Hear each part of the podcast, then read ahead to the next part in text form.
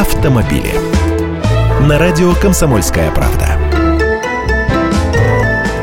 Здравствуйте! Популярность российских машин растет, а иномарок падает. Продажи новых российских легковушек выросли на 5%. По программам господдержки автопрома в этом году куплено больше полумиллиона новых машин. По порядку. С начала года продажи новых автомобилей в России с использованием программ государственной поддержки составили 516 тысяч единиц. Это официальные цифры Минпромторга. Речь идет о всех трех программах и обновления парка, или утилизации, и льготного автокредитования оформления и льготного лизинга. Средняя ставка по автокредиту с учетом предоставляемой скидки сейчас составляет около 9%. Наиболее востребованными по этим программам стали модели Lada, Hyundai, Volkswagen, Renault и Nissan. Продажи новых автомобилей отечественных марок в сентябре этого года в общей сложности составили почти 32 тысячи штук, если включать легковые коммерческие машины. Рост составил 4,7%. Продажа автомобилей Lada выросла на 5%, легковой коммерческой коммерческой техники «Газели» и прочих машин «ГАЗа» на 2%,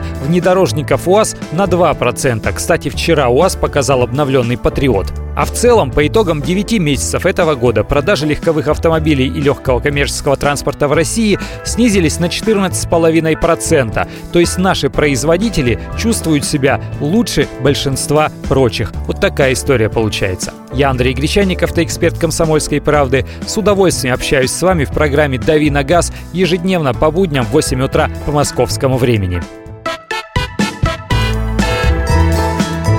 Автомобили.